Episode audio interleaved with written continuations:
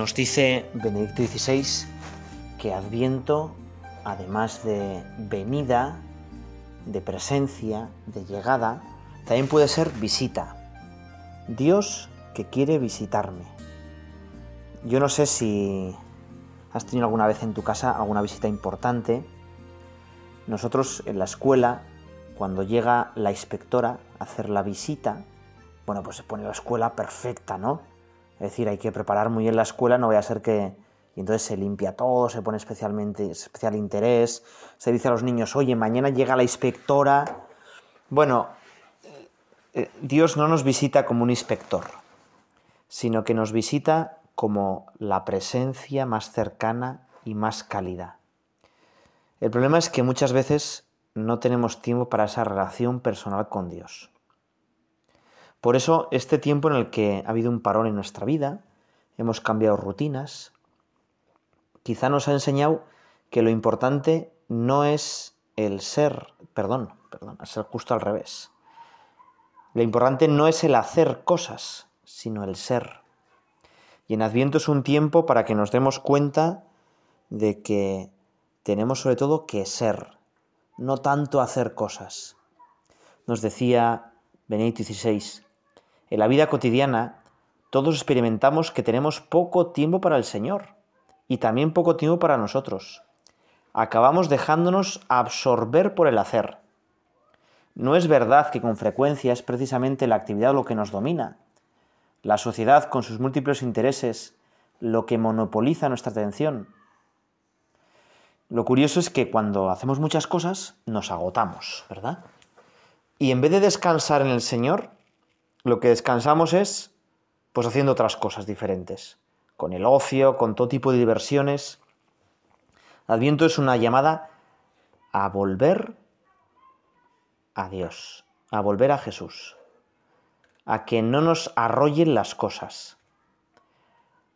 Y por eso este tiempo litúrgico fuerte pues nos invita a detenernos, a estar en silencio, a captar una presencia que poco nos damos cuenta de que Dios vive en nosotros, de que el Espíritu Santo está deseando poner en nosotros nuestra morada. Bueno, pues que le pedimos al Señor que nos demos cuenta que está cerca de nosotros.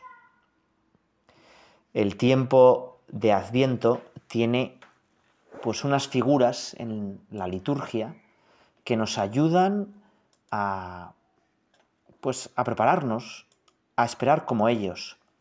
Quizá la primera figura es Isaías.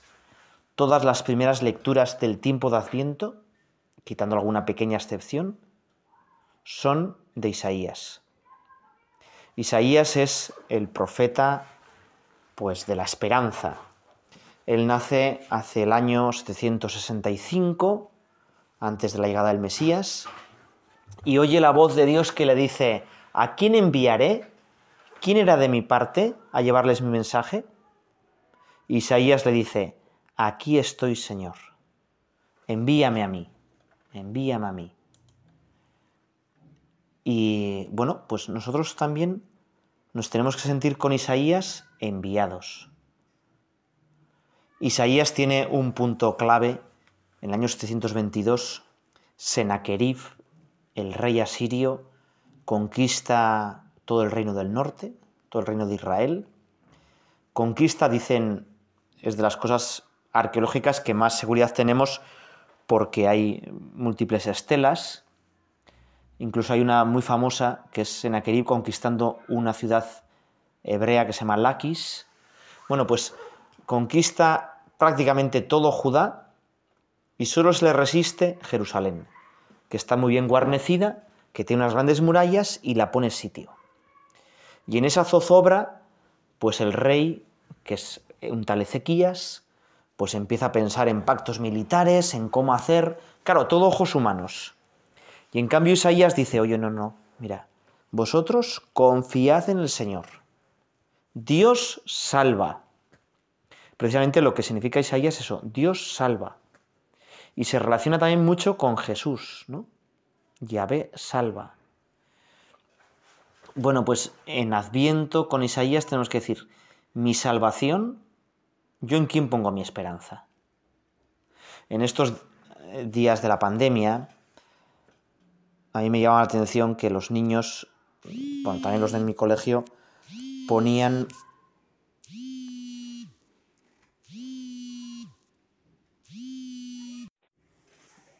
en los que ponía todo va a salir bien, todo va a salir bien. Claro, todo va a salir bien, pero por mis fuerzas, porque es un deseo casi pelagiano, porque somos muy guapos y muy bonitos, o porque Dios nos va a salvar. Entonces, eh, además, Isaías dice que tenemos una señal, que tenemos una señal que es la Virgen concebirá y dará a luz un niño, el que le llamarán Dios con nosotros, Emmanuel. Bueno, pues con Isaías nosotros le pedimos que miremos los acontecimientos con los ojos de Dios. Con Isaías le pedimos al Señor que nos dé esperanza, pero esperanza de verdad. Fíjate que, que esperar, a nadie nos gusta esperar. Por ejemplo, hoy en día estamos en, en la época en la que no se espera nada. Eh, todo es tocar un botón, plap, y ya funciona, ¿verdad? Nos dice Benedicto XVI que, claro, esperar, esperar, por ejemplo, el autobús que, que, que venga y no viene, y no viene, ¿no? Es un rollo, es como una tortura. Y encima, si piensas que va a llegar enseguida y no llega, pues te vas angustiando. Si tú piensas que un ser querido pues va a llegar, es inminente, y no llega, pues te empiezas a preocupar, oye, ¿qué le habrá pasado? ¿Se habrá chocado? ¿Habrá tenido un infarto? Claro, ese esperar no es el esperar de Isaías ni el esperar de la Virgen. Dice Benedicto XVI, existen maneras muy distintas de esperar. Si el tiempo no está lleno de un presente cargado de sentido, la espera puede resultar insoportable. Si se espera algo, pero en este momento no hay nada, es decir, si el presente está vacío, cada instante que pasa parece exageradamente largo. Y la espera se transforma en un peso demasiado grande, porque el futuro es del todo incierto. Imagínate que tú estás esperando que llegue el autobús y no tienes nada que hacer, estás soberanamente aburrido. Claro, entonces, bueno, ¿y cuándo llega el autobús? ¿Y por qué no ha llegado ya todavía? Y tú le miras al reloj, ya tenía que haber llegado y claro, es algo insoportable, ¿no? Y sigue en cambio Benedicto XVI diciendo, en cambio, cuando el tiempo está cargado de sentido y en cada instante percibimos algo específico y positivo, entonces la alegría de la esperanza, de la espera, hace más valioso el presente. ¿Qué quiere decir eso? Pues que, en cambio, si tú estás esperando el autobús pero estás estudiando pues un idioma y ese autobús te va a llevar pues a ese país donde vas a poder practicar ese idioma y vas a ese país pues porque ahí tienes una persona muy querida, quizá tu, novia, ¿no? Y entonces estás tu manobra, imagínate que estás cogiendo un autobús para Alemania y estás en la, en la parada de autobús aprendiendo alemán para así poder hablar mejor con tu novia y así para cuando estés con tu novia estar mucho más tranquilo y mucho más a gusto. Bueno, entonces cada momento que pasa, todavía no has llegado el autobús, pero cada momento que pasa estás como acercando el momento de estar con tu novia y preparándolo. Bueno, pues algo así es el adviento. Toda nuestra vida es un largo adviento que nos preparamos para el momento definitivo en el que venga Dios a nuestra vida y cada el Adviento estamos adelantando esa venida de Jesucristo. Nuestras buenas obras lo adelantan. Eso es la esperanza del Adviento. Esa es la espera del Adviento. Y esperanza, con Isaías decimos, en que Dios nos va a salvar. Y que con Dios todo va a salir bien de verdad.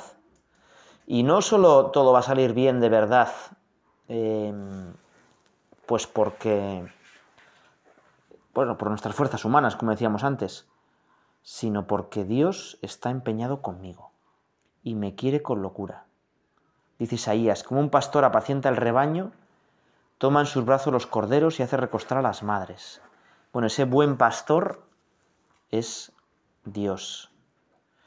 Otra figura fundamental del Adviento es Juan Bautista. Todos conocemos más o menos. Cuando le preguntan, oye, ¿tú quién eres? ¿Tú quién eres? Dice, yo soy la voz que clama en el desierto. También el Adviento es una ocasión para pensar, oye, ¿y yo quién soy? No, pero es que claro, yo soy fulanito y menganito con este DNI, bien, pero en lo profundo, ¿yo quién soy? Le hicieron esta pregunta al Papa Francisco a los poquísimos días de, ser elegido Papa. Le, le hicieron esa pregunta, oye, ¿quién es Jorge Mario Bergoglio? Y él se paró un poquitín y casi inmediatamente dijo, Jorge Mario Bergoglio es un pecador. Hombre, nosotros si miramos un poco de sinceridad, yo creo que también, ¿no? O sea, todos tenemos nuestras cosillas, ¿no? Y fijaos que el Papa puede haber dicho, no, yo soy el sucesor de Pedro. Yo soy, ¿no? El, el que tiene que guiar a los cristianos. O... No, no, mira, yo soy un pecador. Pero el Papa enseguida dijo, soy un pecador en que que Dios ha elegido, que Dios ha puesto sus ojos en él. Qué definición más bonita de un cristiano. Un cristiano es alguien que está salvado. Hay un programa de Jordi Évole en la sexta que su título es lo que nos define a los cristianos. Salvados. ¿eh? Somos salvados. Bueno, pues Juan decía, yo soy la voz, la voz que clama en el desierto. También a veces en el desierto de nuestra sociedad, tanta gente que pasa de Dios, necesitamos voces que anuncien a Jesucristo. Y cada uno de nosotros tendría que ser un pequeño Juan Bautista que prepare el camino al Señor. ¿eh? Y Juan Bautista, por ser la voz, no el programa de la voz, ¿eh? de, sino por ser la voz, es decir, por ser un altavoz de Jesucristo, le decapitaron. Bueno, cada uno de nosotros, qué bueno sería si fuéramos altavoces de Jesucristo. Vamos a pedirle al Señor que seamos de verdad altavoces de Jesucristo. Y vamos ahora ya con los dos últimos personajes del Adviento. El primero, San José.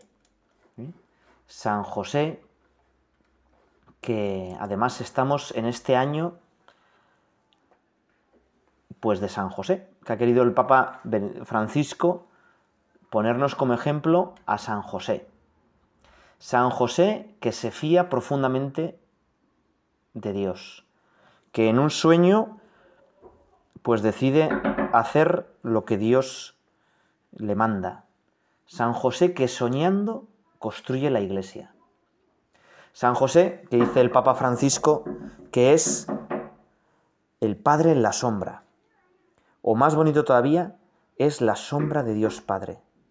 Dios Padre que nos quiere, Dios Padre que quiere que tener alguien que le proteja y por eso elige a San José. Bueno, vamos a pedirle al Señor que también nosotros ante las dificultades nos fiemos de Dios ¿eh? y que sepamos eh, acoger a María y a Jesús con su cariño. Y por último, María de la O. Por último, la Virgen María, que espera al Señor. María, que en su vientre nace el fermento de un mundo nuevo el Hijo del Dios vivo que se hace niño, pobre, pequeño, necesitado. María que nos enseña el camino para hacer nacer a Jesús en nuestro tiempo. La confianza, la entrega, la fidelidad, el coraje y sobre todo la humildad. María, ayúdanos, contágenos tu fe sencilla. Haz que seamos más parecidos a ti. Vamos a acabar este rato de meditación con la música que hablábamos de cielos y ved vuestra justicia y una oración sencilla a la Virgen María.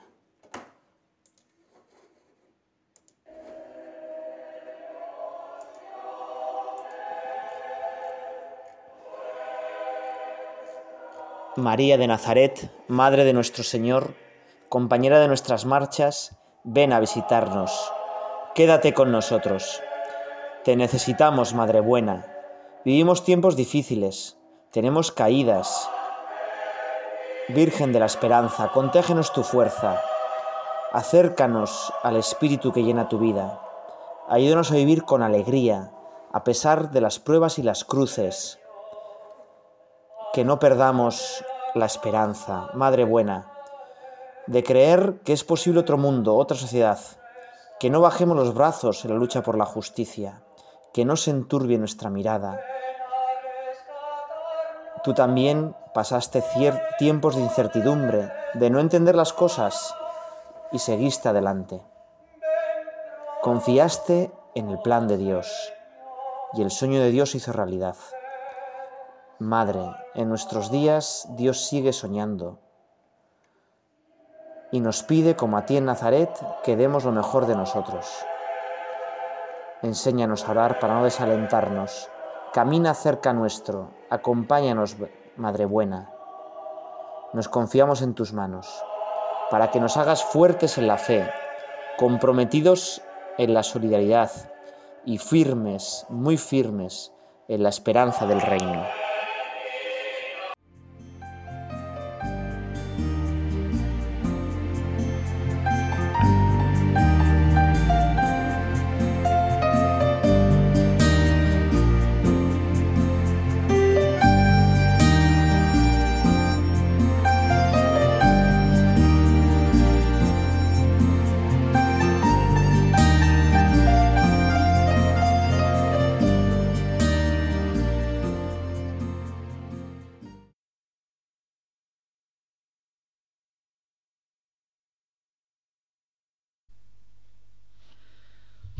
Fíjate que la historia nos enseña que Dios de los bienes saca males.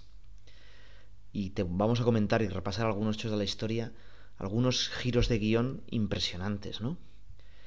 El primero, bueno, pues en el propio Imperio Romano. Tres siglos de duras persecuciones, llega en el año 303 la persecución de Diocleciano, que intenta acabar sistemáticamente con la Iglesia, que hace un censo para que todos los cristianos pues sacrifiquen a los dioses con unos granitos de incienso y de aquella persecución gigantesca que hace muchísimos mártires, ¿eh? pues no, pues todos los que tenemos en nuestro calendario, ¿no? Pues desde San Fermín, San Sebastián, Santa Inés, Santa Bárbara y tantos otros de aquella gigantesca persecución sale que el imperio romano se convierte. El mismísimo emperador Constantino da libertad religiosa y se va a bautizar en el lecho de muerte, y el imperio romano se convierte. Y en el siglo IV los bautizos son pues casi masivos. Y la sociedad se hace cristiana. Y cuando ya parecía que la sociedad era cristiana, pues llegan los bárbaros y hunden ese imperio romano que acababa de convertirse. Y muchos pensaban que con la invasión bárbara, con los vándalos, se acababa el mundo. Pues no. A la larga va a ser un bien incalculable. Aquellos bárbaros que venían a saquear y a destruir, pues en un proceso largo, con altibajos, con también mártires, se hacen cristianos y va a surgir la Europa cristiana. Y el Evangelio salta pues los límites del Imperio Romano y gracias a grandísimos misioneros, gracias a muchos monjes que ponen monasterios en zonas bárbaras, que les enseñan a leer y a escribir, que incluso inventan su alfabeto como Cirilo y Metodio, muchísimos pueblos conocen la fe. Conocen la fe. Y fíjate que vamos a poner otro otro momento histórico, ¿no? Ya parece que Europa se está recuperando de, pues, de guerras, de calamidades. Empiezan nuevos inventos que van a llevar el Evangelio a muchísimas partes. La imprenta, el primer libro que se, que se imprime es la Biblia. Y en el siglo XVI, unido a una nueva concepción de persona, a nuevas ideas, a lo que se llama el Renacimiento, la cristiandad se rompe en mil pedazos, en mil pequeñas iglesias con Lutero. Y durante mucho tiempo los católicos son minoría, los que apoyan al Papa son minoría. Y sin embargo, ese mismo siglo XVI es el siglo en el que la cristiandad pues se expande por otros continentes que no son Europa. Descubre todo un nuevo continente que es América, con San Francisco Javier empieza a llegar al extremo oriente y se abren, como nuevos expansiones misioneras, ¿verdad? Bueno, pues quizá nuestro siglo XXI es algo parecido. Podíamos pensar que después de las dos guerras mundiales, pues ya el mundo habría aprendido, ya no habría más guerras, la gente, pues después de este fracaso de las ideologías materialistas se volvería a Dios y pues tenemos una sociedad pues cada vez más materialista, más idiotizada y narcotizada por los medios de comunicación, por los nuevos entretenimientos, donde pues se da guerra a la familia y donde la iglesia pues está sufriendo una profunda crisis. Crisis de vocaciones, de gente que va a misa. Y sin embargo, Fruto de esta contradicción, Dios va a sacar un bien increíble. Tenemos las herramientas para llevar el Evangelio a gente que nunca pues hubiera llegado. Si San Pablo, fíjate que un fruto de esta contradicción de los primeros cristianos es que ese Saulo se va a convertir en el gran apóstol, ¿no? Bueno, pues si San Pablo tuviera hoy internet, si San Pablo pudiera grabar estos audios, bueno, pues llegaría a todo el mundo, ¿no? Bueno, pues tú y yo también tenemos que ser protagonistas de este nuevo momento de la historia. Tú y yo podemos hacer un bien terrible.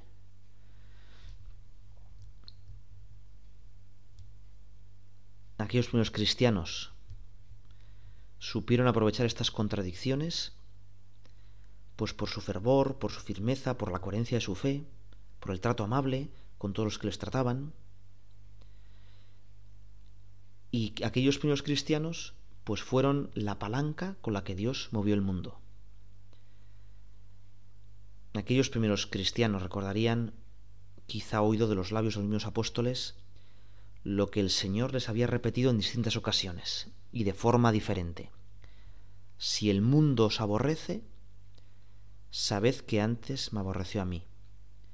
Pero no temáis, yo he vencido al mundo. Yo he vencido al mundo.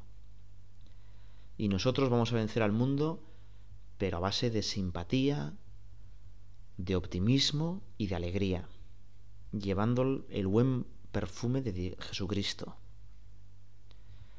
Por eso, tiempo de Pascua, tiempo de optimismo. A pesar de las dificultades, las tribulaciones, de que uno puede pensar que todo se hunde.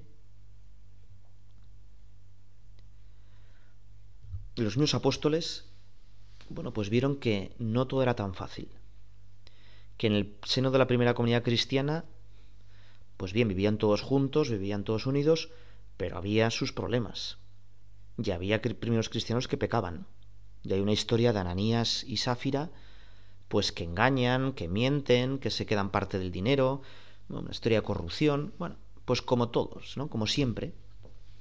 Y aquí los primeros apóstoles, pues les dan una paliza en el Sanedrín y están contentos, porque saben que así se unen a Jesucristo. Saben que las dificultades no nos apartan de Dios, sino que nos hacen unirnos más a Él. Saben que las ovejas, si están unidas al pastor, pues puede vencer al lobo. Son es cuando las ovejas se separan del pastor, cuando el ciclista sale del pelotón, cuando no tiene nada que hacer. Bueno, pues no nos tienen que sorprender dificultades. El mismo San Pedro dice, Carísimos, cuando Dios os pruebe con el fuego de la tribulación, no os extrañéis, como si os aconteciese una cosa muy extraordinaria. Hemos hablado de dificultades en la historia, pero bueno, pues igual uno tiene dificultades dentro de su propia vida, ¿no? pues este efectillo, pues que no, no acabo de quitarlo, ¿no? Este mala leche que, que me sale todo el siempre, ¿no? O quizá, pues, bueno, pues eso, pues que estoy un poco enganchado a internet, o que pues no controlo muy bien la pureza, y una y otra vez caigo, y con vergüenza, pues tengo que otra vez confesarme o que en mi familia pues no me entienden, o que tengo problemas con mi mujer, o con el jefe en el trabajo. El apóstol Santiago nos dice, hermanos míos, tened por sumo gozo, gozo veros rodeados de diversas pruebas. Son algo de las que se puede sacar mucho bien. Y bueno, pues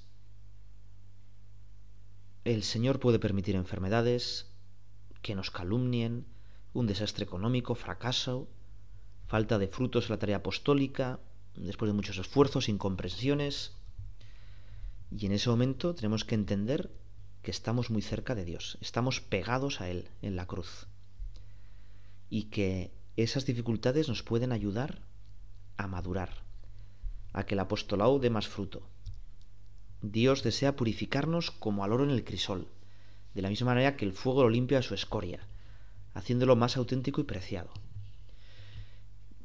Estamos ya acabando este ratito de oración contigo, Señor, pero qué bueno sería recordar, y quizá en próximas meditaciones lo reflexionaremos un poquito más, ¿no? Santos, pues que parece que todo le salió mal en la vida. ¿Eh? Santos que su, su divisa, su emblema podía ser, bueno, si algo puede salir mal, saldrá mal porque algunas veces tenemos la impresión de que si uno reza mucho y es muy fiel a Dios, pues todo le va a sonreír. La vida va a ser un camino de rosas, ¿no? Se levanta de una voltereta y ya no le duele nada durante el día y, casi por obra de magia, ¿no? Pues le van saliendo las cosas. Y, y no es así. Muchísimos santos han fracasado humanamente. Y además fracasos estrepitosos, ¿no? Y muchísimas incomprensiones y problemas. Y sin embargo, esos fracasos les hicieron estar más cerca de Dios. Lo primero que nos puede ayudar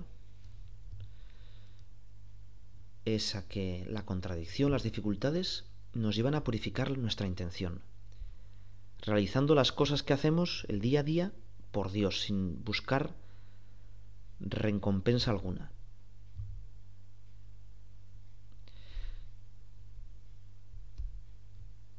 Fíjate que una misma dificultad, una enfermedad, una calumnia, un, un ambiente adverso, tiene distinto efecto según las disposiciones del alma.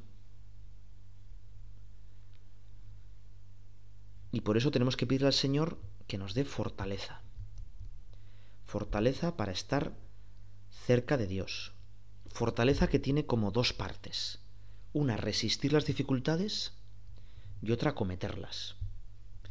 Y a su vez en resistir tenemos como dos virtudes. Paciencia, es decir, no venirnos abajo, no desesperarnos, tener paciencia, no magnificar nuestros problemas, no comernos la cabeza diciendo, bueno, es que esto va a ser un desastre, y perseverancia. Y en el acometer también vamos a pedirle al Señor que nos dé valentía y magnificencia. Es decir, pues valentía porque, bueno, chico, ver las cosas casi con espíritu deportivo, ¿no? Un, un gran atleta pues no piensa, es que son 42 kilómetros, qué horror. O un montaña, uno que hace montañas, que sube montañas, no dice, es que este pico es muy alto, sino dice, qué suerte que voy a subir este pico tan alto, ¿no? Valentía y magnificencia, ¿no? Tener grandes miras, grandes ideales, no quedarnos en cosas pequeñas, no quedarnos en el sofá, ¿no? El ideal no es una vida, para llevar una vida feliz, no es una vida cómoda, sino una vida enamorada. Una vida pues con ciertas aventuras, si no, qué aburrido, ¿no? San José María cuando monta la academia en Madrid, su primera academia, le llama Día, Derecho y Arquitectura. Pero decía que por detrás era Dios y audacia. Bueno, pues vamos a pedirle al Señor que nos dé Dios y audacia, ¿no? El mismo San José María decía, pequeñas contradicciones, escasez, apurillos, los llevabas gustosamente. Vivías la interior alegría de pensar, ahora sí que trabajo por Dios, porque tengo, tenemos cruz. Y sigue, pero pobre hijo mío, llegó el huracán y sientes un bamboleo, un golpear que arrancaría árboles centenarios, eso dentro y fuera. Y todavía sigue, confía. No podrás desarraigar tu fe y tu amor, ni, ni sacarte de tu camino, si tú no te apartas de la cabeza, si sientes la unidad. Bueno, el Señor nos espera en el sagrario, ¿eh? para animarnos, para alentarnos siempre, para decirnos que lo más pesado de la cruz lo llevó Él, y nosotros unirnos a Él, y confiar más en su providencia. De las dificultades y contradicciones que el Señor va a permitir en nuestra vida, nacerán incontables frutos de apostolado. Y luego también tener presente que a la hora del desprecio, a la hora de la cruz, la Virgen María estaba presente, cerca de su Hijo, corriendo su misma suerte, ayudándole. Nosotros también nos ponemos en sus manos, ahora y en el momento de nuestra muerte. Dios te salve María, llena eres de gracia, el Señor es contigo. Bendita tú eres entre todas las mujeres, y bendito es el fruto de tu vida entre Jesús. Santa María, Madre de Dios, ruega por nosotros pecadores, ahora y en la hora de nuestra muerte. Amén.